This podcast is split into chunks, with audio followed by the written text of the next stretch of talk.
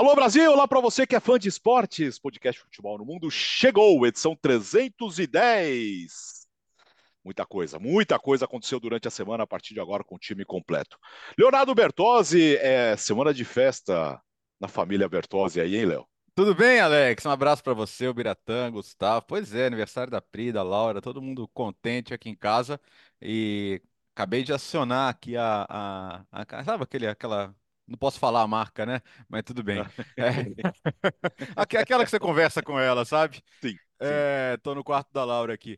Mas vamos que vamos, porque esse fim de semana tem muito jogo importante, né? Tem, tem inclusive jogos que valem liderança aí na Espanha, na Alemanha, então tem muita coisa para falar. É, é, eu fiz o Sport Center semana passada com o Elton Serra. Não, toda vez que ele ia fazer o comentário, ele não podia falar o meu nome. Se, senão disparava o negócio. Gustavo Hoffman, como estamos aí na Espanha? Tudo bem, tudo tranquilo. Gripado. Ontem, eu, nos últimos dias, eu tava, já tava ficando meio ruim, né?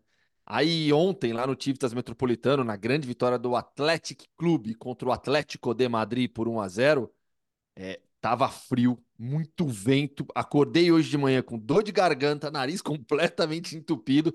Aí aqui eu tô à base de, de, de remédios, tá? Tomei, já tomei anti-inflamatório, tomei aqueles, aqueles de, de, gripe, sabe? Que você dissolve assim no copo, pra, pra, pra aguentar fazer bem o programa. É, acabou o programa, vai dormir um pouco. É, é, acho que tá, é o melhor remédio. O Bira leão quanto tempo, Bira? Desde ontem à noite na Libertadores. Pois é, a gente tava junto no Abre o Jogo e no show do intervalo de Aurora e Melgar pela Libertadores. E pelo jeito eu já vi que Gustavo Hoffman já sabe como se fala paracetamol em espanhol. é igual. Para, Começou... Paracetamol. É, mas eu, tomei, o que eu tomei foi buprofeno, é. que é, que é anti-inflamatório também, né? Começamos com os torneios internacionais, Copa da Ásia, Copa da África, com as finais definidas. Começamos na África, o time da casa quase eliminado, agora está na final, né, Léo? Está na final. Que história de filme, né? É, Nigéria e Costa do Marfim que se enfrentaram na fase de grupos. Na ocasião, deu Nigéria 1 a 0. Depois, a Costa do Marfim tomou uma paulada da Guiné Equatorial, ficou com três pontos em três jogos só se classificou em terceiro porque na última rodada o Marrocos venceu e a Costa do Marfim ficou com a última vaga de terceira colocada. E o que, que acontece agora? Nigéria e Costa do Marfim voltam a se enfrentar dessa vez na final. A Nigéria venceu a África do Sul nos pênaltis depois de empatar 1 a 1 e a Costa do Marfim, com o gol do Haller, é, venceu a República Democrática do Congo 1 a 0.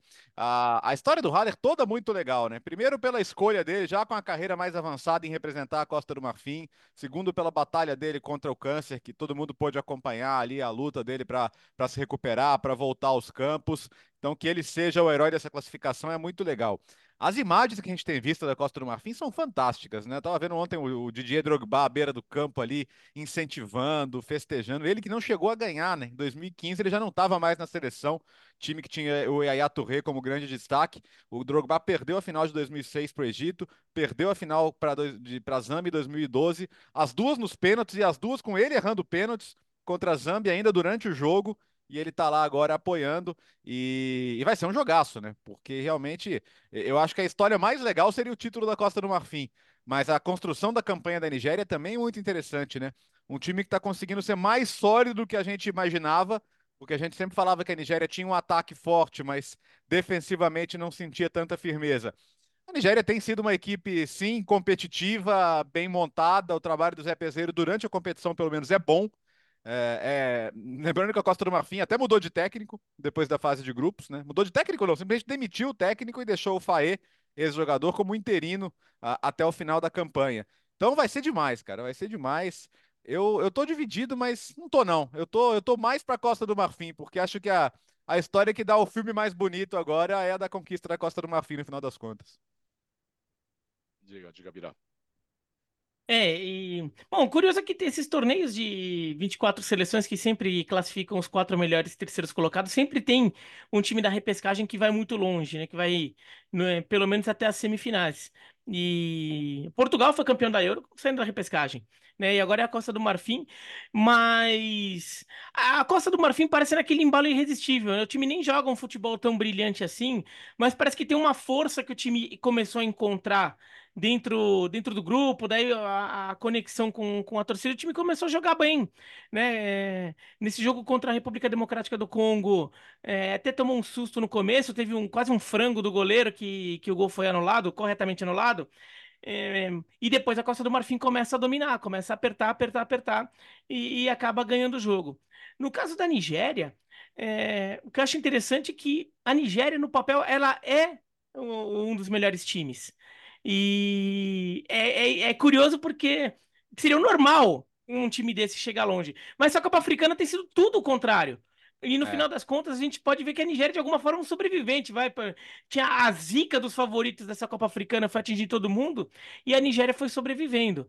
Então ela, ela chega até a final. Eu admito que entre Nigéria e África do Sul, eu estava torcendo para a África do Sul, mas porque eu, quer... eu quero ver a África do Sul voltar a ser competitiva, porque é um país com muito potencial.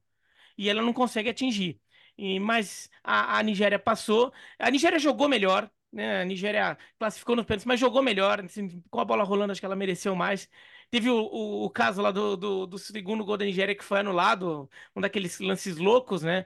Que de, parecia já que matava de vez o negócio e no final das contas ressuscitou a África do Sul o lance e, mas nos pênaltis a Nigéria classificou. Eu tava do lado do Alex na hora da disputa de pênaltis. O pessoal da África do Sul precisa treinar um pouco mais, vai. É. Precisa treinar. Porque os dois pênaltis que o goleiro defendeu foram pênaltis que eu cheguei pro Alex, não, antes de bater, esse aqui perdeu, esse aqui vai estar ali e o goleiro vai pegar.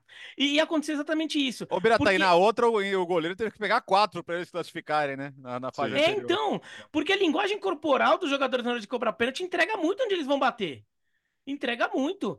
Dois deles, pelo menos, né? E daí falou, olha, vai bater ali e o goleiro vai pegar. Bateu ali, o goleiro pegou. Não é porque eu sou um gênio, não, não sou. Mas é porque a linguagem corporal é, é, é tava muito mal pensada. Então não adianta treinar pênalti, não é só treinar a batida. É treinar também a sua linguagem corporal para saber, saber entregar ou não onde você vai bater, né? E no caso, eles entregaram demais. O goleiro da Nigéria foi, foi mais esperto, fez as defesas. E a Nigéria merecidamente tá, tá nessa final. Eu acho que a Nigéria leva, mas é palpite.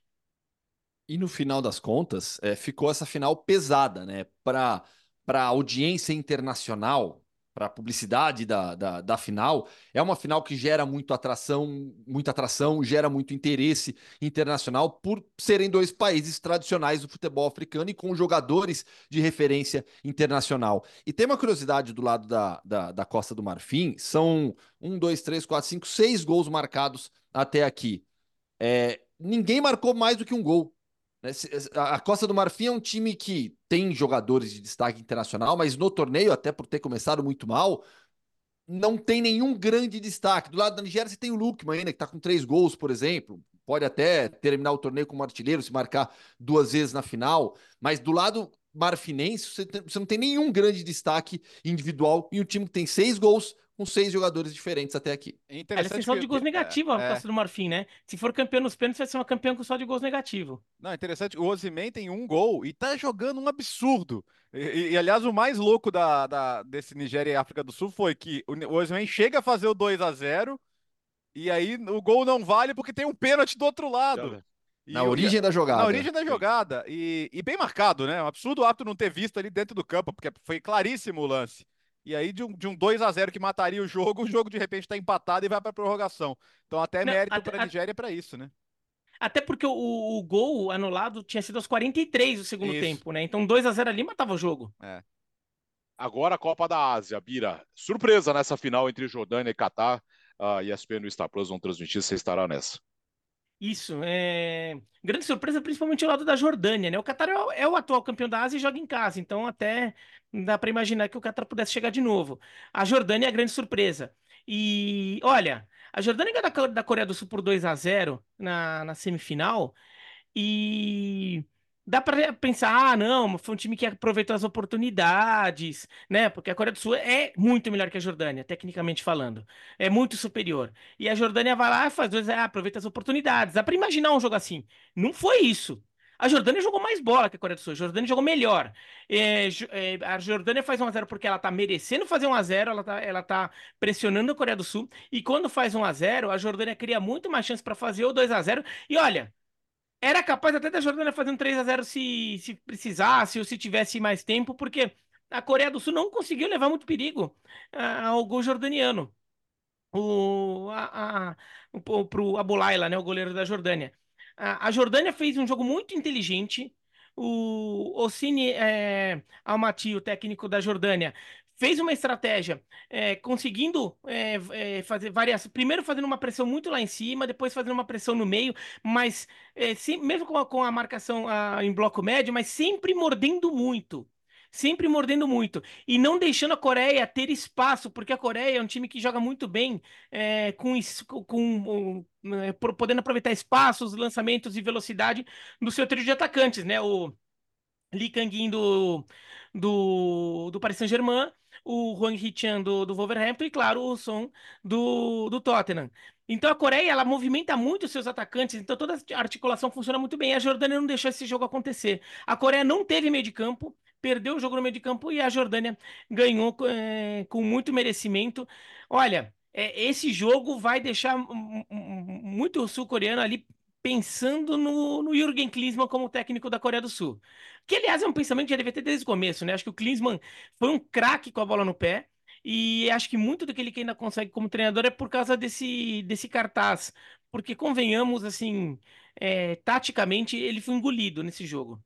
O outro jogo foi Qatar e Irã, outra semifinal, 3 a 2 pro Qatar. Mas olha, se o jogo tivesse sido 6 a 5 tava ok, é viu? Loucura, né?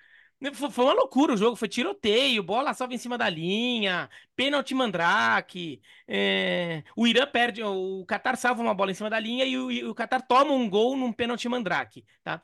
É... E teve muito, muito lance. É, o, o Afif, é, camisa 11 do Qatar, é o talvez o melhor jogador dessa Copa Asiática. A questão aí de ser eleito ou não vai depender muito de quem for campeão, né?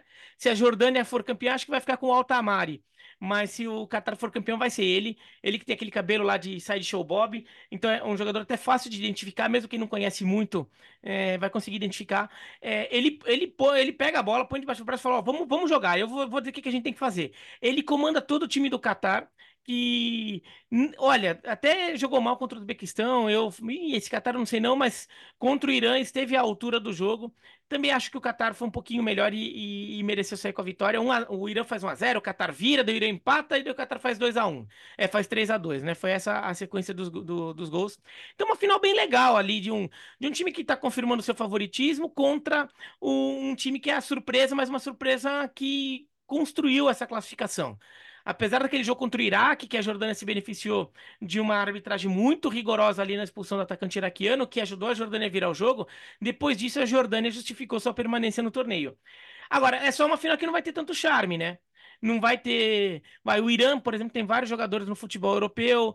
O Japão e a Coreia do Sul têm jogadores de destaque no futebol europeu e estão em uma fase de crescimento. São times melhores até do que esses finalistas. Mas eles não, fiz, não, não, não fizeram por onde, né? Foram eliminados merecidamente. Então a gente tem esse Jordânia e Catar, que vai ser um jogo legal, apesar de não ter tanto charme, não ter o um nome. No final das contas, como o Gustavo falou, né? A final da Copa Africana virou uma final pesada. Hum. Na Ásia, em relação ao nome dos países, não. Mas é uma final final justa. E até sobre isso que o Biratan falou, né, de jogadores que, que atuam fora. A seleção do Catar, ela 100% do elenco é, joga na, na no, no, próprio futebol do Catar. Mas, na comparação com a Jordânia, por exemplo, é, o, a Liga do Catar é uma das ligas mais fortes da região hoje em dia fica atrás apenas da Arábia Saudita, por conta de todo o investimento que aconteceu. Mas é uma liga já muito bem estabelecida, com times tradicionais, com investimento. O futebol no Catar evoluiu muito na última década por conta da realização da Copa do Mundo de 2022. Eles criaram a Aspire Academy há mais de 10 anos, de formação de base, formação de atletas. Então você tem no Catar realmente um projeto de futebol.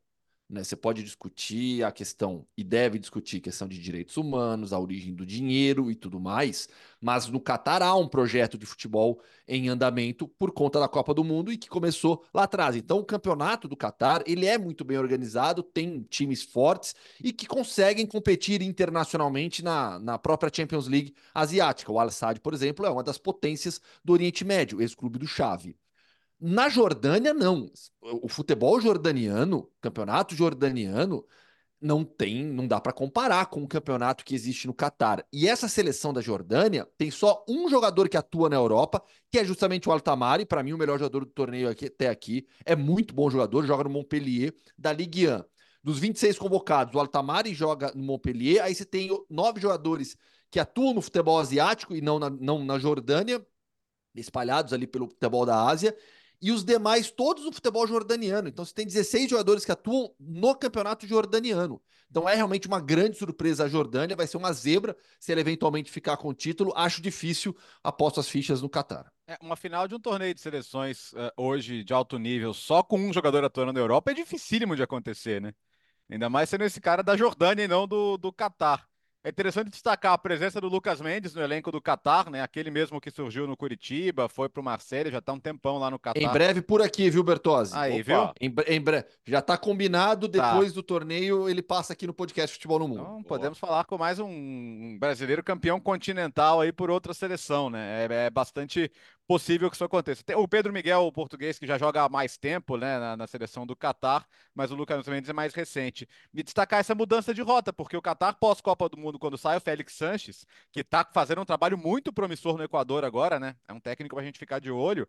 Eles buscam Carlos Queiroz. É, e aí não, não, deu, não, não, deu certo, né? Tanto que em um ano eles rescindem com o Carlos Queiroz e voltam a, a, a, a um técnico espanhol, o Tintin Marques. O Tintin Marques assumiu é, é, no final do ano. Então ele praticamente teve tempo de convocar, claro, muito tempo trabalhando no Catar, então ele está muito familiarizado com os jogadores, mas assumiu a seleção já praticamente em cima do torneio e consegue fazer esse trabalho bastante interessante aí. De fato, o jogo com o Irã podia ter pesado para qualquer lado, foi um jogaço. Foi um jogo daqueles que se acontece numa Euro, nossa senhora, né? O mundo parou para ver. É, infelizmente o mundo não parou para ver, mas quem viu viu um grande jogo de futebol, né? Foi, foi bem legal mesmo. E a final vai ser legal também. Vamos torcer para que seja um grande jogo. A, a, Copa, a Copa da Ásia tem normalmente as suas surpresas. Vamos lembrar do Iraque, com o técnico brasileiro Jorvan Vieira ganhando em 2007. O Iraque também não era um super favorito ali, não era nem considerado um candidato e ganhou. Então, volta e meia acontece. Aí vale destacar: Coreia do Sul, desde 60, Irã, desde 76. Né? São duas seleções muito fortes da Ásia que acabam ficando pelo caminho. E a Coreia do Sul precisa. A Coreia do Sul precisa trocar de técnico, né? E rápido rápido, o mais rápido possível.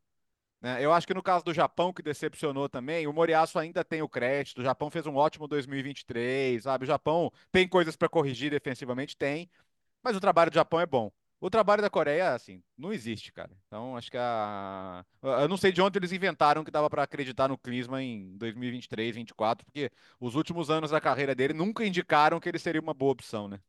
Não, e o, o Klinsmann, por, por, exemplo, ele, ele continua morando nos Estados Unidos, né? Uhum. Se ele não for morar na, na, na, na, Alemanha, se, o técnico, se não um alemão técnico da Alemanha, não, não era treinando Coreia do Sul que ele, ia, que ele ia mudar eh, essa prática. A seleção da Coreia do Sul tem, tem muito jogador europeu, é uma geração boa, então dá para jogar mais. Eu falei o trio de ataque, é, joga em, na, em, grandes ligas europeias, né? Dois jogam na Premier League e um joga é, no, no Paris Saint-Germain na, na Ligue 1. Agora, ainda tem muito jogador que joga no futebol asiático, que joga. Muito jogador, assim, não só entre os convocados, mas jogadores que você pode convocar, né? Que tem, no, tem que ficar no radar do técnico. Muito jogador que joga ainda na, no, no, na Liga Sul-Coreana, na K-League ou na J-League japonesa. Ele precisa estar mais perto para acompanhar esses jogos. Ele precisa estar mais perto para sentir, para aí depois ir no treino, conversar com, com o técnico do cara é, sentir um pouco é, o, e até ouvir ideias de quem tá por ali, entendeu? É, no caso da, da Alemanha, apesar de eu, de eu achar que ele tem, tinha que morar na Alemanha, até dá para pensar num cara um pouco mais remoto, porque o campeonato alemão é muito mais divulgado, é muito mais fácil de, de acompanhar os jogadores. E ele sendo alemão, ele acaba tendo um contato muito mais próximo, é, mesmo fisicamente à distância. O campeonato sul-coreano não dá, né? O cara tem que estar tá lá cara tem que estar tá lá, tudo. E não, e não é rumo na Coreia do Sul, viu? Não, não é um problema. O, o Biratã, claro que não. usa, não. então. Você quer, ver, você quer ver um ótimo exemplo? Um ótimo exemplo dessa mentalidade, que eu tô plena, e eu tô plenamente de acordo contigo. Silvinho na Albânia. É. O Silvinho sempre deixou claro que ele precisava estar lá. Tem que, por mais que vários jogadores albaneses atuem fora também, mas é fundamental você estar lá, viver o dia a dia, conhecer a cultura local, conhecer as pessoas. Isso, isso para mim é, é, não, não dá para abrir mão da presença do seu técnico no, no, no seu país. Bom, no, neste sábado, a grande final, você vai ver na ESPN também no Star Plus. Vamos para a Inglaterra agora, com a Copa da Inglaterra. O Chelsea fez uma grande partida contra o Aston Villa, venceu por 3 a 1 né? Tomou um gol só no final, vencia por 3 a 0 antes de tomar o gol no final. Vai mal no campeonato inglês, né? Mas tá, tá levando a vida nas Copas, né, Léo? Mais do que isso, Alex, eu vou te falar que foi a grande, a grande partida do Chelsea sob o comando do Pochettino na temporada, viu? Porque o Aston Villa é um time chato de ganhar no, no Villa Park. Tudo bem que perdeu a invencibilidade agora na Premier League em casa para o Newcastle, mas era ali, eram 18 jogos sem perder como mandante na Premier League. Então não é um estádio fácil de você ir lá e ganhar. Ganhou com autoridade, ganhou com merecimento. Um destaque especial para o golaço de falta do Enzo Fernandes, né? Contra o Dibu Martinez, né? Jogadores que se conhecem muito bem da seleção argentina, dois campeões mundiais. E o Dibu quase busca ainda. Teria sido uma defesa fantástica, mas mais mérito é para a cobrança do Enzo. E, e o Chelsea precisava de uma noite como essa, né? Ah, já está ficando muito claro que vai ser difícil para o Chelsea correr atrás de uma vaga europeia via Premier League, porque o time é muito irregular, fica ali oscilando décimo, décimo primeiro. O que, que pode salvar essa temporada que ainda está muito abaixo, apesar de tudo? As Copas. Não tem competição europeia? Você está na final da Copa da Liga, você está na FA Cup. É, é, provável ganhar a, FA Cup? Está muito longe para a gente saber. Estamos nas oitavas de final ainda e tem times melhores que o Chelsea na competição. Mas vá lá, você tá lá, pega o Leeds em casa agora, é favorito. Passar, tá nas quartas, tá no bolo. E a Copa da Liga é um jogo só contra o Liverpool, um time que também é melhor que o seu, mas se a gente olhar para as últimas finais Chelsea-Liverpool, ah, elas foram para os pênaltis. Então, tá ali, tá no jogo. Então, acho que se você consegue um título na primeira temporada, que é uma temporada de transição, você dá uma acalmada no trabalho, você dá uma tranquilizada. Essa semana a mulher do Thiago Silva tava dando pitaco falando que é hora de mudança no clube. Eu, eu, e claramente o, o Thiago Silva teve que conversar sobre isso com o Poquetino. Então, é, é, isso é indesejável num ambiente que já está conturbado pelo resultado não vir, né? O Thiago Silva, o, o, ninguém vai falar que foi por isso e talvez não tenha sido mesmo. Mas o fato é que no primeiro jogo, pós-caso Pele Silva uh, detonando uh, a situação no clube, ele foi para o banco. Como é que você não associa as duas coisas? Então o Chelsea precisava dar uma resposta, deu a resposta e as Copas são a tábua de salvação. Eu acho que a temporada que pode mudar de história se o Chelsea ganhar um título. É, não, né, acho que pode. É, não, não, aposto que vai ganhar, não, tá? Mas é, é, a tábua de salvação é essa. O Thiago Silva que deu uma entrevista muito boa para o Renato Senise uhum. né, na ESPN, falando sobre o reconhecimento que ele, que ele tem na Europa e no Brasil e que ele sente que ele é muito mais reconhecido no futebol europeu. E aí citou o caso é, do choro na Copa do Mundo com a camisa da seleção brasileira e que as pessoas o veem como, como chorão no Brasil. Né? Achei uma entrevista bem, bem, bem franca e corajosa também do Thiago para tocar nos temas que, que são mais sensíveis quando a gente fala da carreira do Thiago, que é um dos maiores zagueiros na história do futebol brasileiro, sem dúvida alguma. É, só para completar um pouco, para o Chelsea, assim, é, a, acho que a FA Cup é difícil. É difícil, o Bertozzi já falou, tem muita coisa para acontecer. A League Cup, não, a Copa da Liga não. A Copa da Liga tá ali na frente, só que numa final contra um time que é melhor que o seu também. É, se vier o título, acho que vai dar, vai amenizar um pouco toda essa, essa, essa impressão de um projeto que não conseguiu andar ainda. Mas vai ser um, vai ser, é, vai ser só um pouquinho ainda, porque é, é é um time, é um projeto de contratações milionárias com muitos jovens que parece que não anda. É, fez esse grande jogo contra o Aston Villa, mas a gente olha para o Chelsea, é, para esse time, do jeito que está hoje, com o Pochettino a curto e médio prazo, não consigo ver esse time subindo de nível rapidamente para conseguir brigar por coisas maiores no futebol inglês. A ver, a ver o que vai acontecer. É, o, o que eu acho é, curioso como esse time do Chelsea, quando ele resolve jogar bem, joga bem de verdade. Uhum. É, é, é tem talento, e né? Quê? Tem talento, talento de sobra. Tem né? talento, né? tem jogador ali.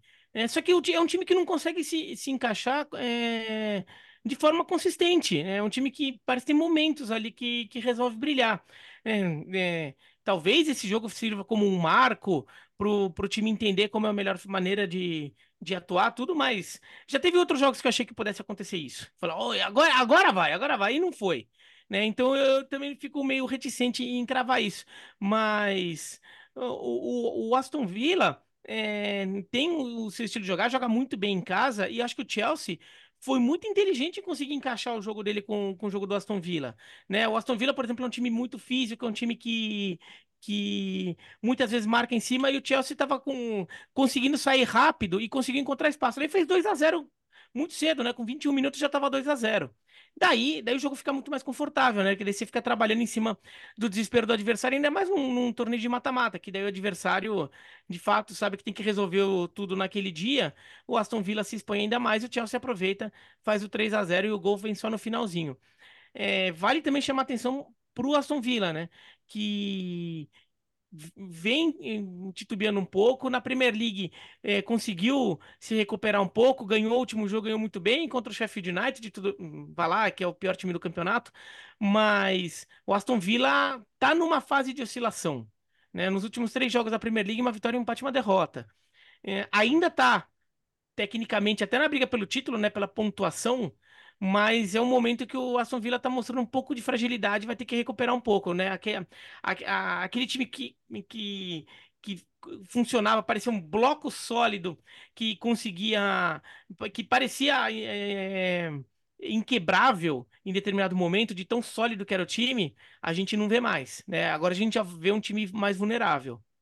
Aí, de certa maneira, né, Albiratã, é, é até normal esperar essa queda, essa irregularidade do, do Aston Villa nessa, a partir do segundo turno da temporada da, da, Premier League, porque o anormal era a campanha que a equipe conseguia impor até aqui, brigando com o Liverpool, brigando com o City. É, olhando a tabela, a vantagem do Aston Villa é que a campanha até então ela, ela é tão boa e tão forte que, é, como você disse, matematicamente está mais perto da briga pelo título do que fora de zona de Champions League, né? Mas é, realisticamente olhando para frente, a gente tem que projetar o Aston Villa querendo manter um lugar entre os quatro ou cinco primeiros. O Bertozzi sempre fala disso, da questão da, de vaga uhum. em Champions League. São 46 pontos, 8 de vantagem para o United, que é o sexto colocado.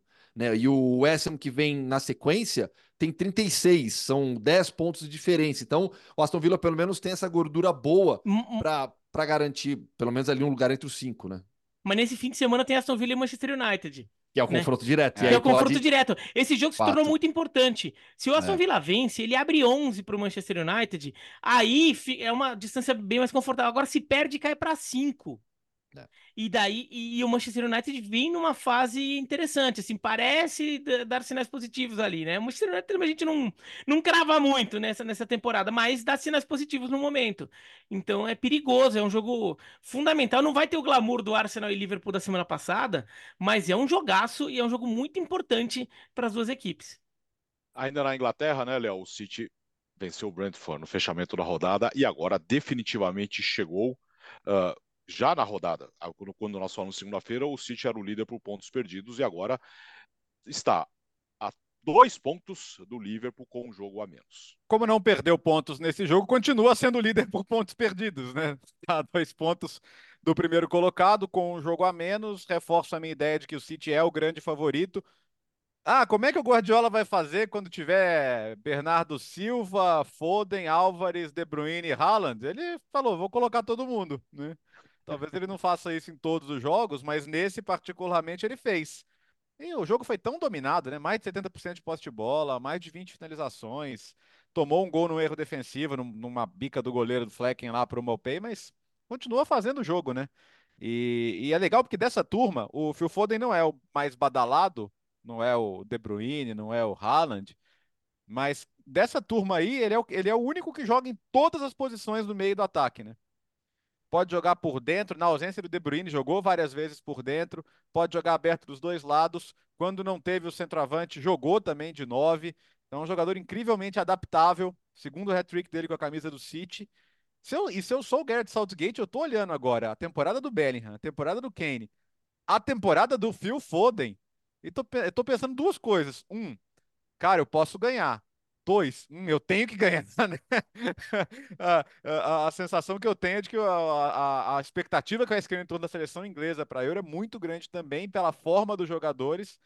E para o City é isso. Assim, acho que Liverpool e Arsenal tem. Eu não acho que tem as mesmas chances, não. Mesmo o Liverpool tendo perdido para o Arsenal, eu ainda acho que o calendário do Liverpool é mais positivo para tentar brigar.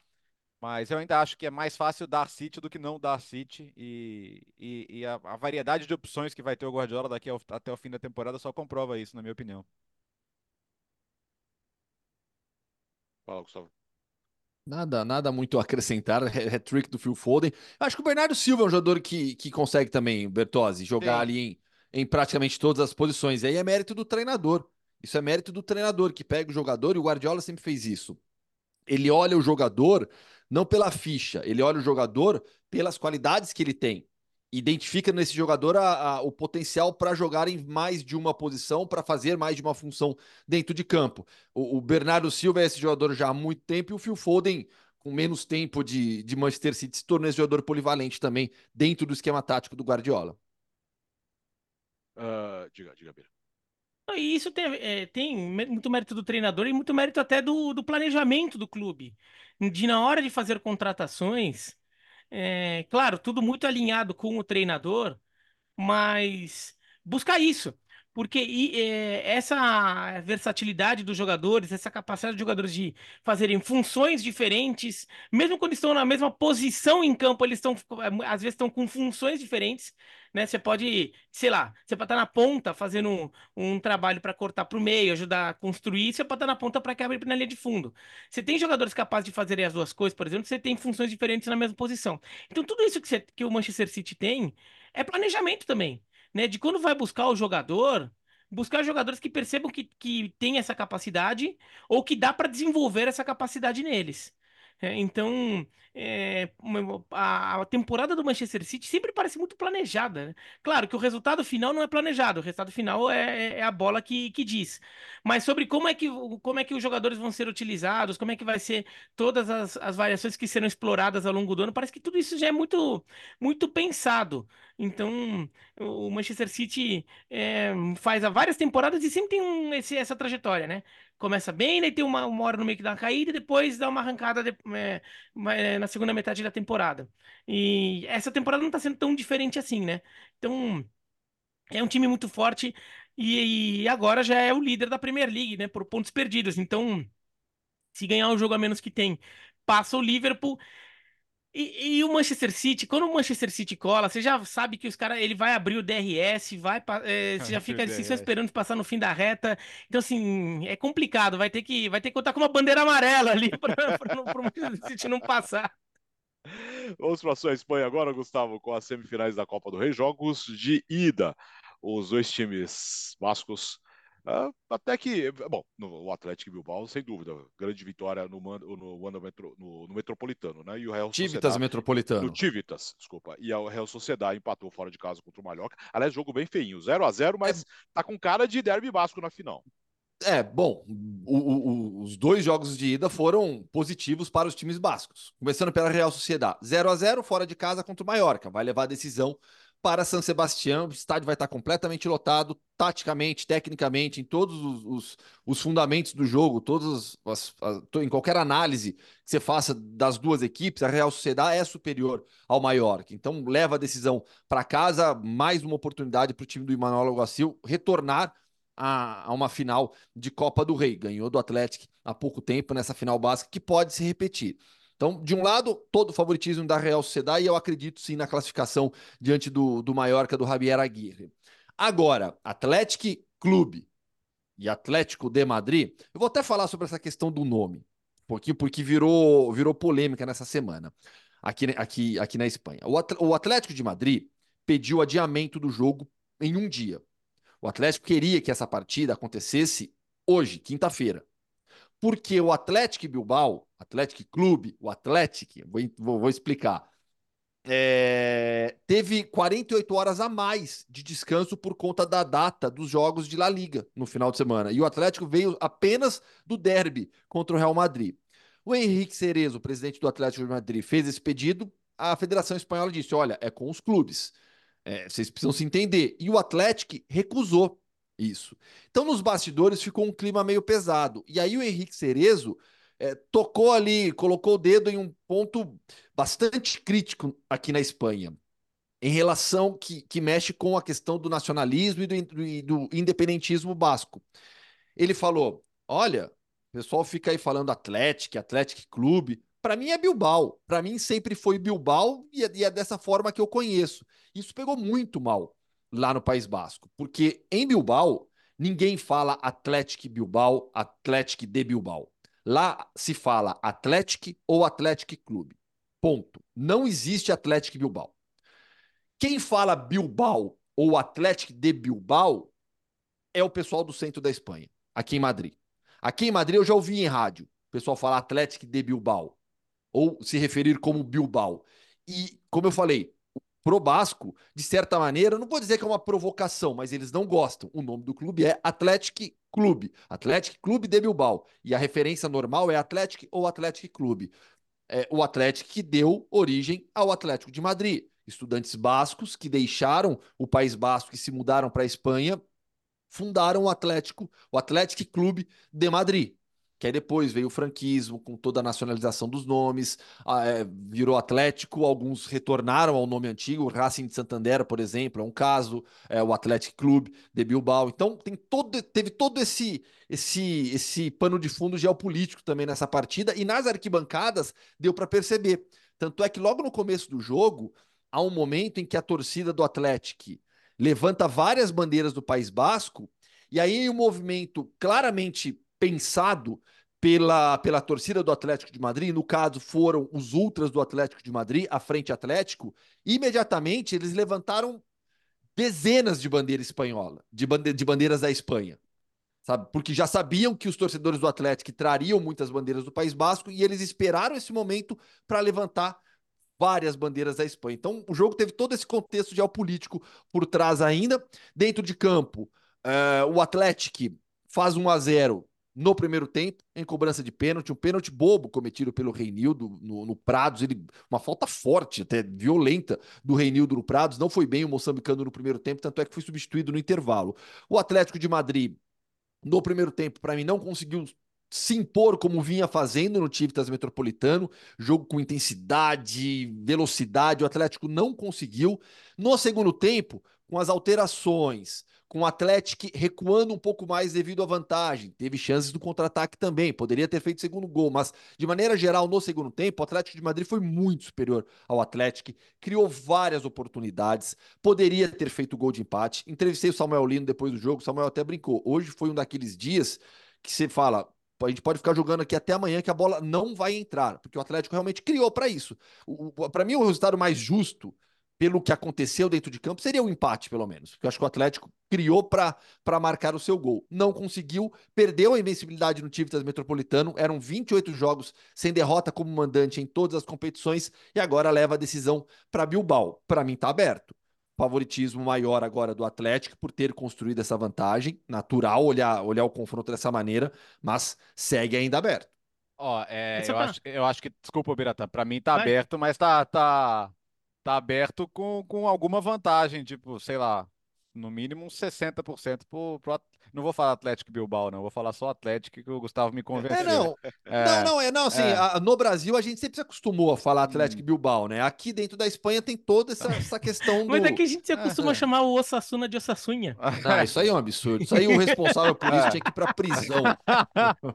Ah, é, o, o, tá, o Atlético. Porque, cara, o Samamés, assim, o Samamés em noite de Copa. Tudo bem que o Metropolitano também, né? Mas, assim, o Samamés em noite de Copa, a gente viu o Barcelona penando lá agora, né? Pra ganhar lá vai ser sofrido, viu? Vai ser sofrido. E eu acho que a, final basca, dessa vez com, com o estádio lotado como merece, né? Não no, na pandemia como foi, seria fantástica também. Não acho que tá resolvido, não. Acho que o Atlético é capaz de conseguir a virada, mas acho que. E, eu vou chover no molhado com o Ernesto Valverde, cara, mas é que eu acho que ele, ele é tão injustiçado até hoje em Barcelona, até hoje. Um dia as pessoas precisam reconhecer em Barcelona, porque por, por causa do, do, do, jogo com o Liverpool, talvez, né? Ele, ele fique muito marcado. Mas as pessoas precisam reconhecer o que ele fez lá, né? Porque é um baita treinador, cara. O Setien depois redefiniu, né? Os, é, exato. Os, o, o, que, o que é passar vergonha na Champions League, ele, ele, ele redefiniu, é. Pois é. Mas o. Não, sobre a questão só da, da história, né? Até tocou a camisa aqui do, hum. do Bilbao. Né? Só, só de sacanagem. é, o, o nome oficial do clube porque assim, tem gente que. É, aqui no Brasil tem coisa parecida, né? Por exemplo, o Botafoguense não gosta que fale Botafogo do Rio. É, Colorado não gosta que fale Inter, de, Inter Porto de Porto Alegre. O Baiano não gosta que fale Vitória da Bahia. Né, o torcedor do Vitória, porque é, falou, não tem outros Vitória. Os outros Vitórias do Brasil, que até existem, são muito menores que o Vitória. O Vitória de Salvador, né? O, os outros Inters do Brasil são muito menores que o Inter do Rio Grande do Sul. Os outros Botafogos do Brasil são muito menores que o Botafogo do Rio de Janeiro. É, a não ser que tenham dois no mesmo campeonato, que daí você pode querer é, deixar claro. No caso do, do, do Atlético, não é só isso, né? É uma questão assim, o, a palavra Bilbao não faz parte do nome do clube. O nome, o nome completo do clube é só Atlético Clube. É. Né? Tem até Bilbao no escudo. Tô, não sei se quem tiver aqui consegue ver que tá escrito Bilbao aqui. Tem Bilbao no escudo, mas é só, só, é só escrito que é o time é dessa cidade, mas não tem. O nome oficial do clube é Atlético Clube. Só. Então isso tem a ver com isso. Pegou o Bilbao muito também, porque, como o Gustavo falou na época do franquismo, todos os nomes foram nacionalizados. Então o Atlético Clube passou a ser Atlético também, né? E virou Atlético de Bilbao.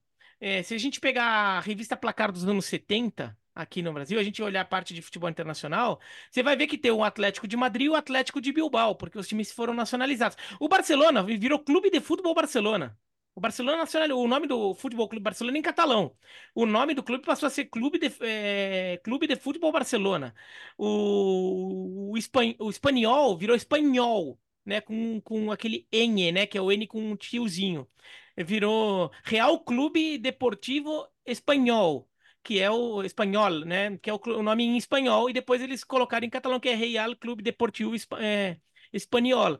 Então, é, ficou ainda esse legado, e eu acho que os bascos não, não gostam. E, e Atlético e Atlético são diferentes, você fala diferente, então não, não é que você tem que falar necessariamente para confundir. A gente no Brasil fala para ficar mais claro de qual clube você está falando, mas são palavras diferentes, né? Não é que nem o Atlético Mineiro e o Atlético Paranaense e o Atlético Goianiense, que você tem que falar o estado porque a pronúncia é igual né? Agora a grafia do, do, do Atlético Paranaense mudou, mas o, o, a pronúncia é igual. Então o Basco fica meio cismado, né? Fala assim, não precisa, a gente é o único Atlético que tem na Espanha. Se, se, se, se, jogar com o Atlético de Minas Gerais, ainda pode dar alguma confusão, mas é, é. eu não vejo os dois no mesmo campeonato. O Atlético é improvável esse jogo. O, né? Atlético, o, Atlético é, é só Atlético Clube, é, só, é que fala Atlético, né? Mas é também o nome é, é, é 100% xará, é Atlético Clube, só também não é Atlético de São João del Rei. Então, só que um fala diferente até, né? Então você vai ter é. o Atlético e o Atletique. Sim. Vamos promover um amistoso. Direto para a Alemanha agora, Gustavo. O Bayer Leverkusen, que espetacular. Agora na Copa da Alemanha, uma virada sensacional para cima do Stuttgart e a invencibilidade de 30 jogos. Com gol do Jonathan tá no finalzinho, garantindo a vitória por 3 a 2 30 partidas de vencibilidade na temporada para o Bayer Leverkusen, contando todos os campeonatos. O time não perdeu ainda, é o melhor da Alemanha, vai para a semifinal da Copa da Alemanha, ainda não sabe o seu adversário, mas jogaço, um jogaço entre Bayer Leverkusen e, e, Stuttgart, essa vitória por 3 a 2 Aquilo que a gente fala aqui sempre, Bertozzi sempre traz isso. Ah, se fosse a Premier League! O pessoal tava, tava chorando até hoje. Nossa, que jogo! Só na Premier League. This is Premier League. É, vai lá ver. Baita jogo que foi esse Bayer Leverkusen e Stuttgart. Stuttgart, que também é um dos melhores times da Alemanha na temporada, brigando por vaga em Champions League. Trabalho incrível do clube, surpreendendo, estando numa posição tão alta na Premier League. O Leverkusen avança como o melhor time do torneio e o grande favorito ao título. É, o que tem feito o Xabi Alonso é, é, digno de prêmio de melhor treinador da temporada. A gente até falou na, na, no último programa, né? Eu falei do, do Ancelotti, o Biratan lembrou do Xabi Alonso é, a invencibilidade de 30 jogos, uma temporada até aqui perfeita do time. Daqui a pouco a gente vai falar sobre o desafio que, ele, que, que o Leverkusen terá pela frente, mas muito disso que está acontecendo, a gente, a gente enaltece demais o Xabi Alonso, mas olhando pro campo, para os jogadores, o Florian Wirtz. O Florian Wirtz é um dos melhores jogadores da temporada do futebol mundial. Fácil, fácil. Ele é o melhor jogador do Leverkusen. Né? O Victor Bonifácio vinha se destacando com gols, assistências. Estatisticamente, acho que o Bonifácio era quem tinha maior destaque. Se machucou, vai demorar para voltar. O clube até foi buscar o Borja Iglesias como opção, além do, do Patrick Schick também, mas tecnicamente e o poder de decisão que vem desse, demonstrando, o Florian Wirtz é, é, é, o melhor jogador do time, vem, vem se destacando demais, jogador de uma inteligência tática muito grande. Ele se movimenta muito bem, saindo da ponta e caindo por dentro, dentro do esquema tático do Xabi Alonso. A temporada do Florian Wirtz é realmente sensacional. E, e sabe o que eu queria destacar também? É, além do Florian Wirtz e além do Xabi Alonso, que a gente já falou bastante, o Simon Rolfs, que é um jogador histórico do Bayer Leverkusen, hoje diretor esportivo, porque, cara, a, a, a, quantidade de acerto do Bayer Leverkusen em contratações, e eu estava vendo uma entrevista dele falando, não é só acertar na contratação, é trazer o jogador para começar a pré-temporada em julho.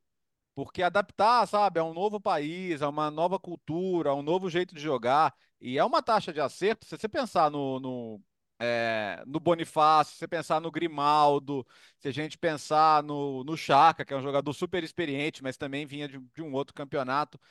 Quer dizer, quando, quando, começou a temporada, você já tinha a impressão ali, nos primeiros jogos do Leverkusen, a gente já estava falando do Leverkusen, né? Não é uma coisa que foi crescendo, crescendo ali. A gente ali por, por setembro já estava olhando, um cara, tem alguma coisa diferente acontecendo aqui. Quando teve o jogo de ida com o Bayern de Munique, a gente já identificava que tinha um processo ali começando, né? um processo se desenvolvendo em relação à promessa, à, à promessa que já era da última temporada e que vinha alguma coisa ainda melhor ali. Então é um tra... nunca é um trabalho de um só, né? Nunca são só os jogadores, nunca é só o técnico. Tem um trabalho de clube também sendo feito. E isso pode dar alguma tranquilidade. De repente, amanhã sai o Xabi Alonso, mas algumas coisas no clube podem continuar acontecendo. E ele falava, cara, se, se, os times estão de olho no Xabi Alonso, é porque o nosso trabalho é bom, né? Que a gente escolheu um bom técnico, que a gente escolheu bons jogadores para que ele possa aparecer e a gente tem que conviver com isso. É, é, é o preço do sucesso. Então, e, e, e a, a, própria, a, própria, escolha é. do Xabi Alonso, né? É. O técnico que estava trabalhando na Real Sociedade B. Exato. E, e, um trabalho que deu, teve, deu continuidade, né, essas contratações, tudo, da forma como foram feitas, deram continuidade ao que já vinha na temporada passada, e, e na verdade até acelerou, né? Então o ritmo que já estava forte do Leverkusen na reta final da temporada passada acelerou. Então não teve aquele, né, aquela perda de ritmo, aquela titubeada. O time simplesmente foi. Lembrando que quando o Xabi Alonso assumiu o Bayer Leverkusen, o time estava na zona de rebaixamento para a segunda divisão. E daí o time arranca, não teve tempo de conquistar uma vaga na Champions. Né? Ele vinha num ritmo que, se tivesse mais 10 rodadas na Bundesliga, ele talvez alcançasse. Talvez tirasse a vaga do Borussia Dortmund, inclusive, se tivesse mais 10 rodadas. Né? O Dortmund, sei lá como era capaz de afundar na, na reta final. Mas o, o Leverkusen é, manteve isso. Então, aquela arrancada da reta final também não foi só, ah, o técnico entrou, foi um susto. Não, teve trabalho ali. Aliás, uh, e o outro jogo, né, Gustavo? Foi adiado. Isso, a gente falou na, semana, na, na segunda-feira das outras duas partidas já, faltava esse, esse Stuttgart e Bayer, esse Bayer Leverkusen Stuttgart e o Saarbrücken e o Borussia Mönchengladbach. É, muita chuva em Saarbrücken, time da terceira divisão, tentando chegar na semifinal da Copa da Alemanha. Muita chuva em Saarbrücken e o jogo foi é, adiado. Só que até agora, até minutos atrás, eu estava olhando ainda para ver se a, se a DFB tinha atualizado alguma coisa. Nenhuma data, ela apenas falou que, que, que a nova data será informada posteriormente. Então, até o momento desta gravação, ainda não sabemos quando vai acontecer Saarbrücken e Borussia Mönchengladbach, jogo da das quartas de final, último jogo que falta ser disputado das quartas de final da Copa da Alemanha. Copa da França agora, vamos aos destaques. Aliás, tem notícia no PSG também, né, Léo? Tem notícia. Hoje, hoje foi dia de congresso da UEFA, né? Então, na verdade, teve muita notícia. O nosso querido Cheferin dando aquela, aquela gambiarra ali para fazer mais um mandato até 2027, depois é, promete ele não se candidatar mais, né? Então vamos anotar essa para a gente ver lá na frente como vai ser isso. Mas hoje o dirigente de clube mais poderoso dentro da UEFA certamente é o Nasser El-Khelaifi, presidente do PSG e da ECA. Que nem é, que nem é europeu, é, né? Exato, pois é, exato. Ele não é o dirigente europeu mais poderoso, mas ele é o dirigente mais poderoso do futebol europeu e falou sobre uma série de temas, falou sobre o Mbappé, nada de novo, né? Falou, olha, quando, quando tiver uma decisão definitiva, todos vocês vão saber, então não quis entrar muito no assunto Mbappé, mas falou no assunto estádio. Por quê? O PSG está tentando, não é de hoje, comprar o Parque dos Príncipes da Prefeitura de Paris para poder mexer à vontade, para poder ter mais autonomia em relação ao estádio e tudo mais. E a Prefeitura de Paris, simplesmente nos últimos dias, né, a, com a Anne Hidalgo, com a prefeita, fechou a questão, falou: não vamos vender, ponto final. E ele avisou: é, então tá. Então dá, pode se preparar, porque daqui a um tempo nós vamos sair do Parque dos Príncipes. É, entendendo que Paris é uma região muito valiosa, né, e um terreno em Paris é muito valorizado, fico nessa dúvida de onde vai ser o estádio do PSG no final das contas, né? Mas esse é problema deles também, que tem muito dinheiro, né, Beratan? Então, o... Bom, não tem espaço em Paris. É. né? Paris é uma cidade muito adensada, não tem muito espaço para construir, ainda mais um estádio de futebol que, que é um negócio muito grande. Eu entendo que o Paris Saint-Germain queira. Saint-Denis que já foi, contra... Então- foi construído fora, né? Então, não isso que compraram. é, é, não foi à toa que Saint-Denis foi construído em outra cidade. Saint-Denis é uma cidade na região metropolitana de Paris. É, eu entendo o Paris Saint-Germain querer comprar o Parque dos Príncipes, porque tem algum espaço até para ampliação. O estádio tem 48.500 lugares. Convenhamos, é um estádio pequeno para um clube como o Paris Saint-Germain. Né, para um clube que tem ah, um clube que lota seu, seu eh, todos os seus jogos, é um clube que tem até um potencial de bilheteria muito maior. É, Então, até para competir com outros clubes, vai. O Paris Saint-Germain tem o dinheiro do Catar. Mas se for para competir de forma orgânica, sem injeção de dinheiro de, de um outro governo, o Paris Saint-Germain precisa ter um estádio maior. Não dá para um time desse nível, desse, desse porte, ter um estádio desse tamanho, ainda mais estando numa cidade como Paris. É. Então, é, então, até para ampliar, eventualmente, criar alguma, alguma coisa ali, precisa, é, precisava ter, ter a propriedade do estádio, né? Ou ter uma liberação total da prefeitura, coisa que claramente não vai rolar. Agora, como não tem espaço, eu fico pensando que o destino natural do Paris Saint-Germain, até porque construir um estádio novo seria um processo muito demorado e, e talvez buscar um lugar diferente, bem- daí seria bem mais afastado. Eu imagino que o Paris Saint-Germain bate na porta da, de, de Saint-Denis e, e pergunte lá se pode jogar lá. Porque quando o estádio Saint-Denis foi construído, não tinha um time e houve essa preocupação de, putz, será que o estádio vai se pagar? Porque o estádio não ia ter um, um, clube para jogar sempre lá. E eles tinham medo do estádio ser um estádio muito, eh, que na época super moderno, tudo, e não se pagar. E, então, será que só com um evento de seleção francesa, seleção francesa de rugby, mas sei lá o que, será que vai ser suficiente? E a, e a, e a Federação Francesa de Rugby tinha um plano ali de construir um estádio próprio para a seleção de rugby. Então, é, havia uma, uma dúvida ali, e no final das contas, Saint-Denis se paga. Tem muito show em Paris, Uhum. né? Tem as finais de Copa da França, seleção francesa, e acaba se pagando. Tem um, Mas- é, é, rapidinho, tem um ponto só, né, Albiratã, para entender por que que Saint-Denis até hoje não foi a prioridade, porque o Parque dos Príncipes fica ali a, a região oeste de, Paris, de Paris, onde é concentrado, tem densidade populacional, boa parte da torcida é ali. Roland Garros é ali É, do lado. e- Roland Garros é ali do lado. E, e Saint-Denis fica do outro lado, quase no aeroporto, fora, fora da cidade. Então, assim, para quem frequenta hoje o Parque dos Príncipes, seria, um, seria uma mudança de, de vida né, e, e de, e de maneira de frequentar o clube muito diferente. Então, assim, se você quer comprar o Parque dos Príncipes, e acho até que pelo dinheiro certo venderiam.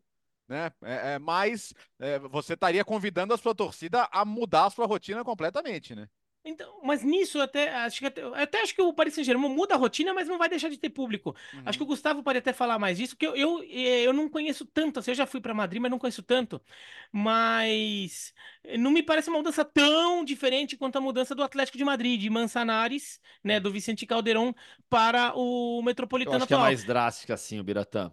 Acho que é mais drástica assim, sabe? Porque Saint-Denis é, é, é outra cidade, é fora, é muito longe. Mas né? O- Saint-Denis, O metropolitano não é tão longe assim, sabe? mas É- Saint-Denis tem trem que em 20 minutos você tá do centro de Paris em Saint-Denis. Você É, tem um, você é, tem um trem é- expresso. Mas E a que, vida assim, em Paris era mais é pro caótica, né? É que É. a vida em Paris é mais caótica, tem muito mais trânsito. Eu acho, eu acho que é uma mudança mais drástica, mas de qualquer modo acho que vale a comparação. E, e o torcedor iria. Em Saint-Denis, você teria um uma torcida muito popular, inclusive, né? É, Saint-Denis é uma cidade na região metropolitana de Paris que, que muito trabalhador comum que, que vai, vai para Paris todo dia trabalhar. Até por isso que tem o trem também, né? Para atender essa- esse, esse pessoal. Mas acho que o pessoal iria. Agora, eu imagino que vai bater, porque os do, o- a prefeitura de Saint-Denis chegou a, a, a sondar o, Red- o Paris Saint-Germain primeiro, e o Paris Saint-Germain na época não quis, e depois sondou o Red Star que é o time que até foi fundado pelo Jules Rimet, atualmente está na terceira divisão da França, é um clube muito tradicional de Paris, que fica na zona norte de Paris. Ele, inclusive, o estádio atual do Red Star, ele fica em outro município, mas é um outro município fica, tipo, a uma quadra da divisa, tá? Ele fica a uma quadra da divisa com Paris, então é praticamente Paris. Hum, E fica na, na região norte de Paris, mas o, o Red Star não, não leva público para encher Saint-Denis, né? Ia ter é, 10 mil pessoas em Saint-Denis, aí também não dá, o Red Star não quis. Mas houve esse interesse lá nos anos 90. Então eu imagino que o Paris Saint-Germain bata na porta de Saint-Denis e se negociar direitinho, é até capaz de darem um jeito. é, vamos falar um pouco do final de semana, com duas decisões, cruelmente no mesmo horário, no sábado, duas e meia da tarde.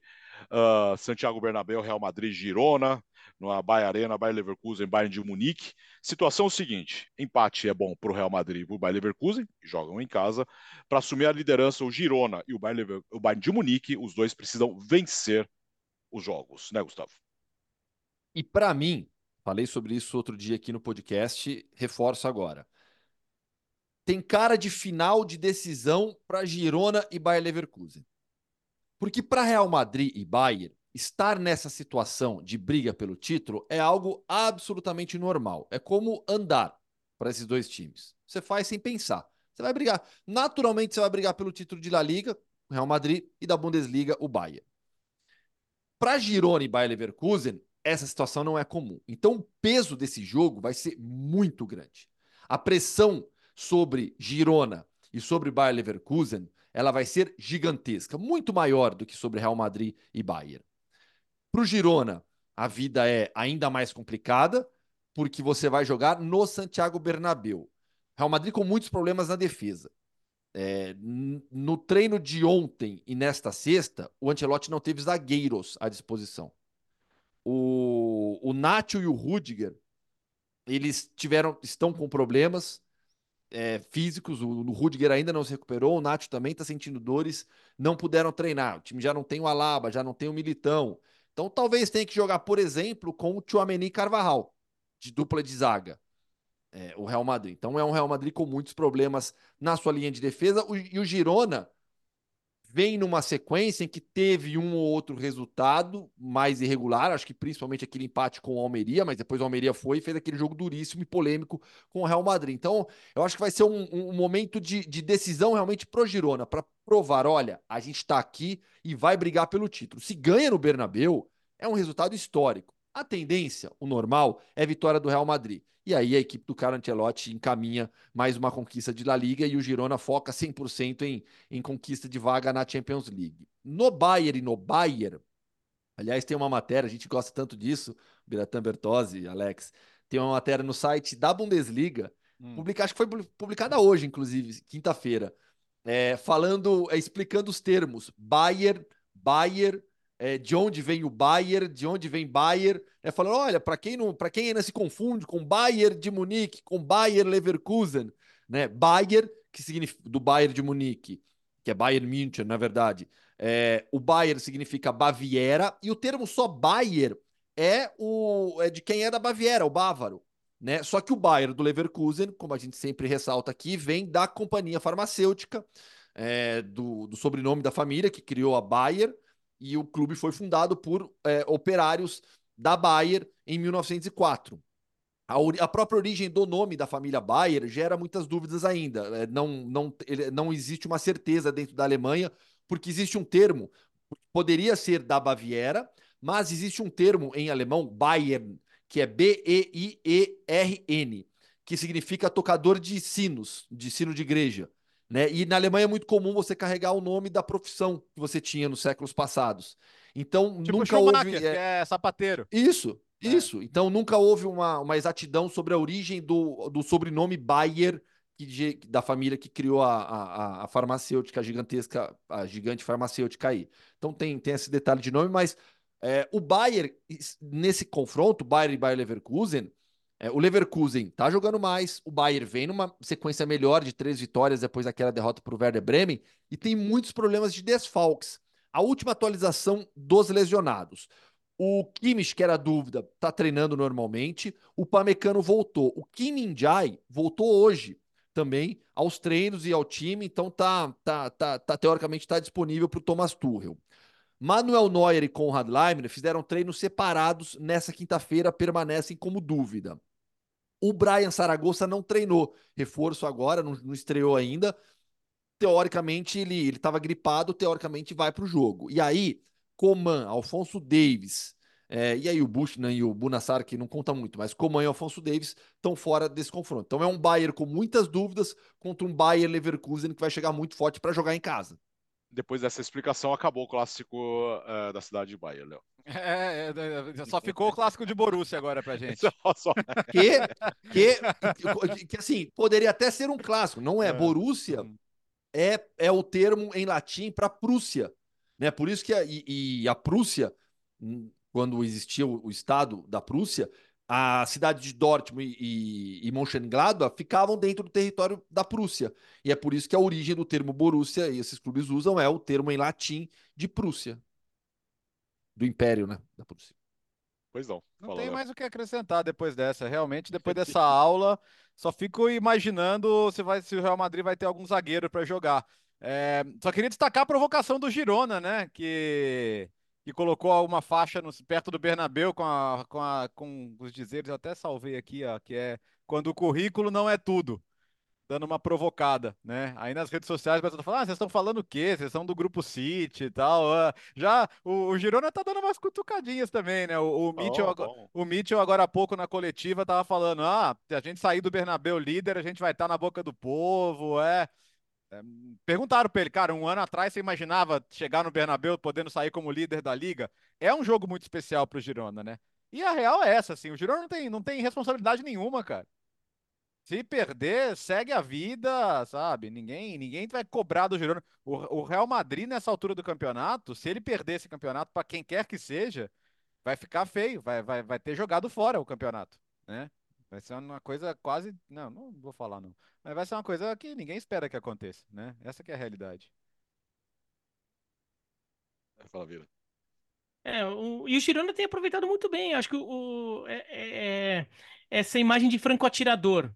E, mesmo no jogo contra a Real Sociedad, é, a gente, todo jogo mais pesado do, do Girona, a gente fica imaginando se esse vai ser o jogo em que o Girona vai, é, vai acabar é, titubeando, mostrando suas limitações. E, e ele tem conseguido. Contra a Real Sociedad empatou o jogo, mas poderia ter vencido. Até teve um gol anulado por um detalhezinho no início da jogada que acharam impedimento do Savinho. Então, é um time que tem aproveitado muito bem essa, essa imagem de franco atirador, comprou muito bem essa ideia. Então, acho que é um time que joga leve por causa disso. E é um time que acaba não se enervando tanto diante do peso da responsabilidade que acabou caindo sobre o clube por estar brigando por um título que ninguém imaginava. Então, eu até imagino um time leve contra o Real Madrid. Agora, o Real Madrid é, é um time é um, é profissional em conseguir os resultados que precisa, né? Então. É, esse jogo já acho difícil que o, que o Girona resista, mas é capaz o Girona é, não, não fazer aquele jogo de ficar lá atrás. Tudo é capaz, o eu até acho que vai o jogo do Girona. O Girona vai tentar agredir o Real Madrid também. Então eu imagino que dê um jogo divertido. No jogo de ida foi 3 a 0 pro Real Madrid, mas até o gol do Real Madrid sair, o Girona tava, que- tava jogando de igual para igual. Tava, não, vamos, vamos para cima, não quero nem saber. Vamos nessa. É, acabou perdendo depois, mas, mas deu graça no jogo. É, vamos ver, né? Segunda-feira estaremos aqui para falar muito disso. Seguimos na Espanha, Gustavo. que a entrevista desta semana será com Abner, jogador do Betis, talentoso lateral brasileiro do Betis. Então vamos, Léo. Vambora então, porque hoje, hoje vamos direto para a Andaluzia, a belíssima e ne- nessa época do ano, né, Gustavo? Um pouquinho mais menos gelada, né, do que Madrid. Então vambora. Hoje é dia de Hoffman Entrevista. Fã de esportes, viagem para Sevilha, para a linda Sevilha, papo com Betis, lateral esquerdo, papo com Betis, papo com Abner, lateral esquerdo do Betis. Abner, tudo bem? Um prazer falar contigo. Fala, Gustavo, um prazer estar falando contigo, um prazer estar falando com a ESPN, sempre uma honra. E vamos falar um pouquinho, vamos conversar um pouquinho sobre isso. Ainda mais agora que você completou há pouco tempo um ano de futebol espanhol, um ano de Betis. Fala um pouquinho sobre a sua adaptação e esses primeiros 12 meses vivendo e jogando na Espanha. Cara, eu sou, quando toca me falar sobre esse assunto, eu sou bem sincero. É, tenho que ser bem sincero que no começo, quando eu cheguei, a minha adapta- adaptação me custou um pouco, foi um pouco difícil, porque é um câmbio de jogo, é um câmbio de cidade, câmbio de cultura.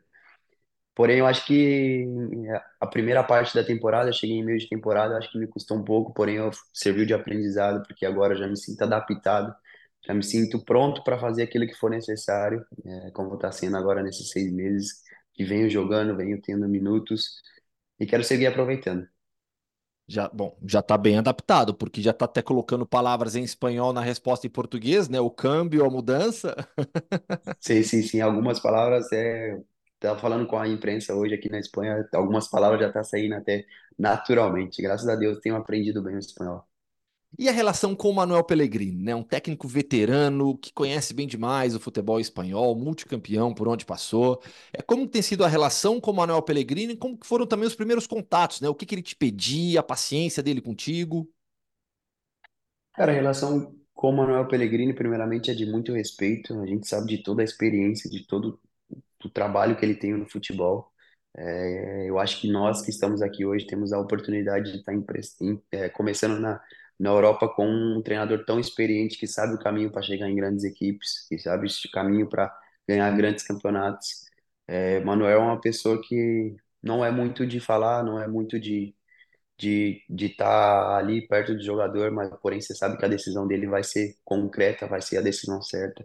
Se você está jogando ou não, ele tem um porquê, porém ele ele deixa bem claro que o dia a dia te faz jogar. Então a gente está sempre trabalhando bem e sempre sabe que tem alguém muito experiente vendo ali por trás. E dentro desse processo seu de adaptação, de chegada a um novo clube, a um novo país, o William José, experiente na Espanha, te ajudou bastante? Cara, o William foi um dos pioneiros a estar ali pronto para me ajudar, porque quando eu cheguei já tinha o Luiz Henrique, que o William também ajudou, que eu sei que ajudou. Então o William já tem 10 anos, se eu não me engano, de Europa, de Espanha. Então é um cara já que sabe de tudo aquilo que precisa para ter uma, uma permanência na Europa, que não é fácil você chegar e se manter. Então a gente tem que procurar ficar perto dessas pessoas e o William é uma das pessoas que a gente tem mais próximo no clube, no dia a dia, e a gente busca fazer tudo o que ele tá ali para dizer pra gente. Ah, Abner, é, eu, eu tenho a impressão, né, analisando jogos, assistindo o campeonato, é, é, os campeonatos europeus, tendo saído naturalmente de, de- de- da posição de comentarista do futebol brasileiro também, é, eu tenho a impressão que quando a gente fala taticamente de mudanças radicais de posição, né, do que se pede para determinada posição no Brasil e o que se pede na Europa, eu acho que o lateral é quem tem a maior mudança, porque a gente tem no Brasil aquela ideia do lateral ofensivo, que é o cara que dá amplitude, que ataca a linha de fundo o tempo todo e tem que ficar correndo lá 90, 100 metros para defender também. Na Europa eu vejo a função bem diferente, com mais talvez responsabilidades defensivas. Você não necessariamente tem que dar amplitude, porque essa amplitude muitas vezes é dada pelo atacante, pelo ponta que joga por ali. Taticamente, você mudou muito? Teve, teve muita coisa diferente que você aprendeu que é pedido para você aqui na Espanha na comparação com o que você fazia no Brasil?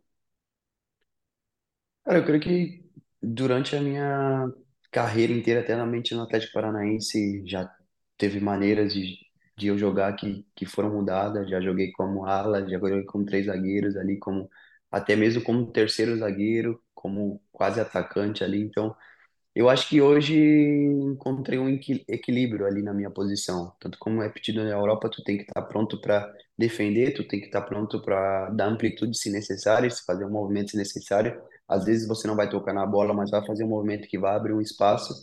E eu acho que o lateral, ele tem que, hoje em dia, não tem que apenas ser um lateral como se pedem no Brasil, um lateral de amplitude que chega no espaço, se as suas costas desmarcadas, está deixando o seu zagueiro vulnerável, está deixando seu ponto vulnerável, tendo que marcar até lá embaixo. Eu acho que você encontrando um equilíbrio, você consegue tornar seu jogo melhor. Eu acho que hoje é o que eu tenho colocado em prática aqui no Betis. O Manuel Pellegrini é uma pessoa que deixa você muito confortável para fazer aquilo que tu tem de melhor, tua característica de melhor.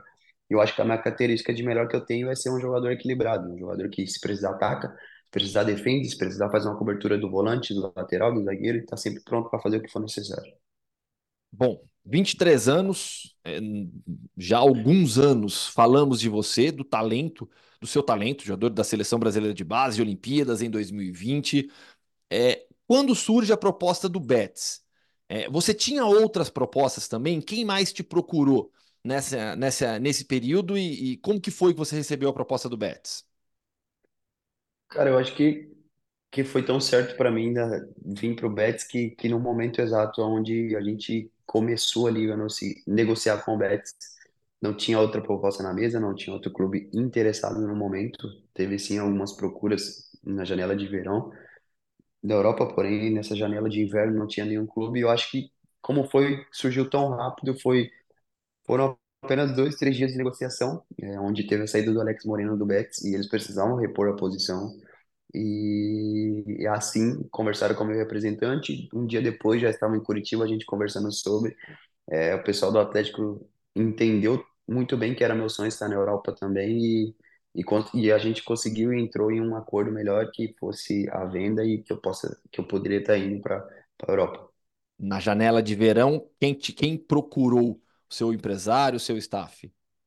Cara, teve procuras, é que eu não procuro estar sabendo porque eu falo para o meu representante que, que eu gosto de quando as coisas estão certas para não que aquilo não envolver, não entrar na minha cabeça e, e às vezes me dispersar de alguma coisa. Porém, já teve procura de Roma, Porto, esses hum, Lazio, esses clubes assim já teve algumas procuras, porém não era nada certo, eram mais especulações. E o que teve certo mesmo foi o Betis que, que me fez estar na Europa hoje. E dentro do Betis, é, o que, que se fala em relação ao objetivo na temporada? É estar numa competição continental? Com certeza, acho que o nosso objetivo desde o começo da temporada sempre se fala em Champions League, é o objetivo principal do clube, porém a gente sabe que o clube tem levado três anos de estar em Europa, competições europeias, como a Europa League, e é o nosso objetivo hoje de estar mais perto, que está mais próximo é a Europa League, porém a gente sempre luta por mais, então o nosso objetivo maior de começo e de final de temporada é a Champions League. Nessa temporada, talvez o principal jogador do Betis tem sido o Isco que para o público espanhol ele se reinventou. Depois de um período fora até mesmo do futebol, é, sem jogar por qualquer clube, ele tem sido um maestro da equipe do Manuel Pellegrini, seu companheiro de, de, de vestiário. Como que é o Isco no dia a dia? Um cara tão experiente, tão vencedor no período de Real Madrid. Como que é o Isco no dia a dia com vocês? Cara, falando isso, eu acho que às vezes impressiona até muitas pessoas que podem parecer um- uma pessoa que o Isco não é. Porém, o Isco é um cara muito simples, que tenta ajudar as pessoas, que treina muito mais que muitos jogadores. E o Isco sempre está querendo buscar mais. É, quando dizem que ele se reinventou, eu não entendo, porque eu sempre vi, desde quando ele chegou, um Isco que quer, quer sempre treinar, quer sempre estar tá ali, quer sempre fazer as coisas mais, quer sempre dar o seu melhor. E, e eu acho que, por ser, por ter a relevância que tem, é, isso muda o vestiário, isso faz que os jogadores mais jovens, os jogadores mais experientes, falem, cara, o Isco tem tanta história e sempre está buscando mais, isso eu acho que, que, ele tem uma energia, ele tem um peso do lado do vestiário e pro lado bom, é, e isso é importante ter um jogador de tanta qualidade que sempre trabalha para querer mais. Vamos falar um pouquinho agora sobre a sua trajetória antes da Europa, sobre a sua trajetória no futebol brasileiro. Você é de Presidente Prudente no interior de São Paulo, lá no noroeste do estado. Eu sou de Campinas, né? Por isso que eu tenho que falar lá no noroeste do estado. Quando, sim, sim. quando ia jogar basquete lá, a viagem era longa de busão, viu? Mas é, eu queria que você lembrasse do seu começo. Onde você começou lá em Presidente Prudente e aí todo o seu caminho até chegar no Atlético? Na verdade, eu sou natural de Pirapozinho, uma cidade do lado de, tá. de Presidente Prudente, ali 10 minutos. É, foi onde eu comecei de verdade, onde tem a minha família de verdade onde meus irmãos ali também estavam praticando futebol. É, Você nasceu comecei... lá ou por conta daquela história de maternidade Na... teve que nascer em Presidente Prudente? Ma... Por conta de maternidade nasci tá. em Presidente Prudente, porém sou de Pira... natural de Pirapozinho. É... Foi ali onde eu comecei, onde dei meus primeiros passos, porém ingressar em escolinha Alpes, foi ali onde eu passei metade da minha infância ali. E dali fui para o Grêmio Prudente, é, Presidente Prudente ali mesmo. E do Presidente Prudente já fui para Ponte Preta, onde consegui é, treinar profissionalmente e tudo mais, e dar sequência na minha carreira. Quem que, quem que foi seu técnico na estreia profissional pela Ponte? É, Jorginho. Jorginho me ajudou muito. Jorginho lateral da seleção brasileira me ajudou muito na minha subida. Desde quando eu joguei a copinha até subir ali profissionalmente, Jorginho me ajudou muito. Jorginho e Felipe Maestro. Era a comissão técnica. Jorginho lateral direito, você lateral esquerdo, mas ele te ajudou bastante nessa questão específica da função também de lateral? Tanto de função como o que tinha que fazer, o que não tinha que fazer, é, vida pessoal e vida não pessoal. Mas acho que ele me ajudou mais é falando que eu tinha dois, dois especialistas dentro da posição, dentro da comissão. Tinha Felipe Maestro de um lado e tinha Jorginho de outro. Então acho que eu fui bem. Eu fui. Graças a Deus eu tenho muita experiência nessa posição, porque eu tinha duas pessoas quando eu comecei que me ajudavam a fazer tudo que eu precisava e, Isso que eu levo até hoje. E a torcida da Ponte cobra pouco? Cara, a torcida da Ponte é uma das torcidas mais apaixonadas que eu já vi. É, eu que sou desde criança ali, então eu peguei desde torcedor de verdade até estar tá dentro do campo e as pessoas pedindo para você fazer mais e eu gosto. Eu gosto dessa, desse apoio porque sim, tem que, que as pessoas vivem o, o clube de verdade. Você morava lá no alojamento do Jardim Olina? Não, eu morava do sub-17 para baixo, a gente morava em Jaguariúna Tá. e do sub-20 para cima a gente morava embaixo do, do estádio mesmo, Lá, na lá no Moisés Majestoso mesmo. Lucarelli. Moisés Lucarelli, esse É, a mesmo. gente, a gente- não chegou a ser vizinho porque eu saí de lá mais tempo, né? Mas eu morava ali pertinho, morava na rua da torcida visitante ali do, do, do, do Majestoso Ah, também. É, conheço muito bem. próximo, né? É, Muito conheço próximo. bem, conheço bem tudo ali. E a sua saída de Campineiras. Campinas, é, sua saída de Campinas para Curitiba, né? Você sai da ponte com uma grande promessa já, sai de uma cidade grande como é Campinas para outra cidade grande como Curitiba, mas com outros costumes, outra, outra, outra forma de se viver também, uma outra cobrança no Atlético. Como foi essa transferência, essa mudança na sua vida de Campinas para Curitiba? Cara, é uma mudança muito boa, é um, um desafio muito cedo na minha vida, porque eu tinha 14 jogos como, como profissionais e já fui de 14 jogos de estar começando a estrear, já fui como a maior venda, maior compra do clube, o Atlético Paranaense, que é um clube de expressão que está mudando ali. Na época eu era. E esse desafio é um desafio bom para carreira de jogador, todo jogador quer ter. É, sair de, de promessa para jogador que, que tem que dar, que tem que mostrar. É, isso foi bom para mim, porque foi onde eu aprendi ali com 19, 18 para 19 anos, já ter que mostrar serviço, já ter que mudar o seu pensamento, que você não é mais uma promessa, você não é um menino jogador de base, você já é um profissional que tem que demonstrar que você trabalha para aquilo. E graças a Deus eu aprendi muito com os erros ali, e depois que eu comecei a jogar, as coisas foram dando certo, e eu fico mais acostumado e e hoje, se parar para pensar, tenho mais, tenho quase 150 jogos no Atlético. Acho que eu construí uma história ali. Então, acho que, que o serviço foi bem feito. Uhum, Com certeza. E vestir a camisa da seleção brasileira? Cara, eu costumo, eu costumo dizer isso muito dentro da, da minha casa, né? Acho que servir, servir a seleção brasileira sempre vai ser uma honra. Porém, a gente entende o legado, sabe do tamanho, sabe da grandeza, porém, sempre vai ser um sonho estar ali. Sempre quando você escutar o teu nome estando numa convocação, você vai demorar para cair a ficha, porque é um legado, é um país, é um, um povo que tu representa, sendo sub-23, sendo profissionalmente, que é um sonho que eu, que eu, que eu tenho como objetivo. Mas eu sempre falo dentro da minha casa, é, sempre que eu escutar o nome da, da convocação vai ser sempre uma alegria, porque sempre vai ser como se fosse a primeira vez. Encaminhando já para a reta final do nosso papo, é, você agora já tem um ano de futebol espanhol e quem tem poucas semanas ainda é o seu ex-companheiro de Atlético, Vitor Roque. Sendo ex-companheiro, o conhecendo tão bem, o que você espera do Vitor com a camisa do Barcelona? Cara, o Victor é um jogador de muita qualidade, eu conheço bem, é, eu sei, eu vi de dentro do campo tudo que ele tem capacidade de fazer. Eu sei que ele vai fazer, não tenho dúvida que vai, isso vai acontecer no Barcelona. Porém, eu sei que as coisas são pouco a pouco também. Ele é um jogador muito jovem, né, tem 18 para 19 anos. É, pode ser que as coisas dê certo no começo, pode ser que não dê também, mas eu espero muito que dê, porque eu sei da qualidade que ele tem, eu sei que se colocar ele vai desempenhar o melhor que ele tem.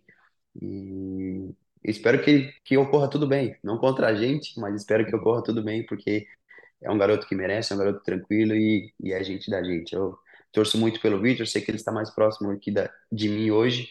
E quando a gente se enfrentar, a gente vai se falar um pouquinho. Para a gente fechar, Vi- é, é, Abineira, você tá, a gente está agora no inverno, então as temperaturas no sul da Espanha, em Sevilha, temperaturas mais amenas. Mas eu queria que você falasse sobre o verão aí em Sevilha. É tranquilo, né? 50 graus só.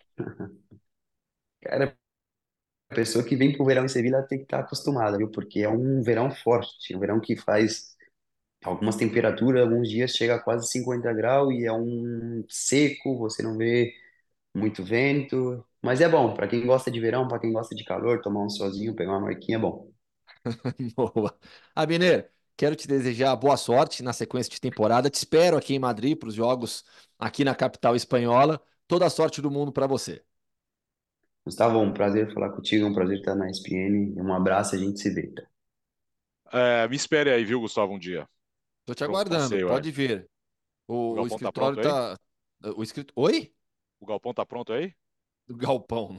galpão, não. Você vai, vai, vocês pode ficar lá no escritório, né? Aqui no, Ah. aqui no porão, não, porque No aqui é o- porão, é, é o estúdio, né? Meu, meu local de trabalho aqui, mas lá no escritório tem a cama, tá certinho. É, dá pra, dá pra fazer podcast, então, em dois lugares, né? Dá, vai ser meio ridículo, né? Mas dá. É isso, terminou o podcast Futebol no Mundo 310. E segunda-feira, Leonardo Bertozzi, estaremos aí? Ah, segunda-feira, segunda-feira é 311, não é isso? No carnaval, estaremos aí? Ah, vamos. carnaval? É, carnaval. Não, bora, tô aqui, tô, eu tô fazendo nada. Vamos, vamos, vamos junto, vamos embora. Vambora, vambora, Gustavo? Vamos, vamos, vamos. Vamos, pô, vamos. Sabadão tem Girona e Real Madrid Girona. Eu já aproveito o carnaval mais tarde aqui. Domingo eu tô de folga e segunda é dia de trabalho de novo, pô. É, eu vou, de repente, dar um pulo lá no Sambódromo. Segunda-feira, espero estar aqui inteiro. Eu não- é, realmente, eu não consigo parar, né? Eu moro, eu, moro, eu, mo- Bira? eu mo- eu moro na esquina do bloquinho, então o bloquinho vem até mim, na verdade. Eu não preciso ir até ele. É, é um É. camarote ali, né? É, é isso, janela é ali. isso, é É, é uma beleza. E o Bira? É, eu tô de folga, mas vamos nessa. Vamos nessa? É, não vou viajar, não. É, vamos, vamos, vamos, vamos, vamos. Então a nossa folia será por aqui, certo? Combinado todos? Certo. Combinado, né? Então tá bom. Fechado. É isso. Terminou aqui o podcast. Segunda-feira estaremos aqui. Um bom feriado para você. Para você que está nos ouvindo aí na estrada, aproveite bastante o carnaval e segunda-feira nos prestigie mais uma vez. O futebol no mundo foi feito para você. Valeu, bom fim de semana e um bom carnaval.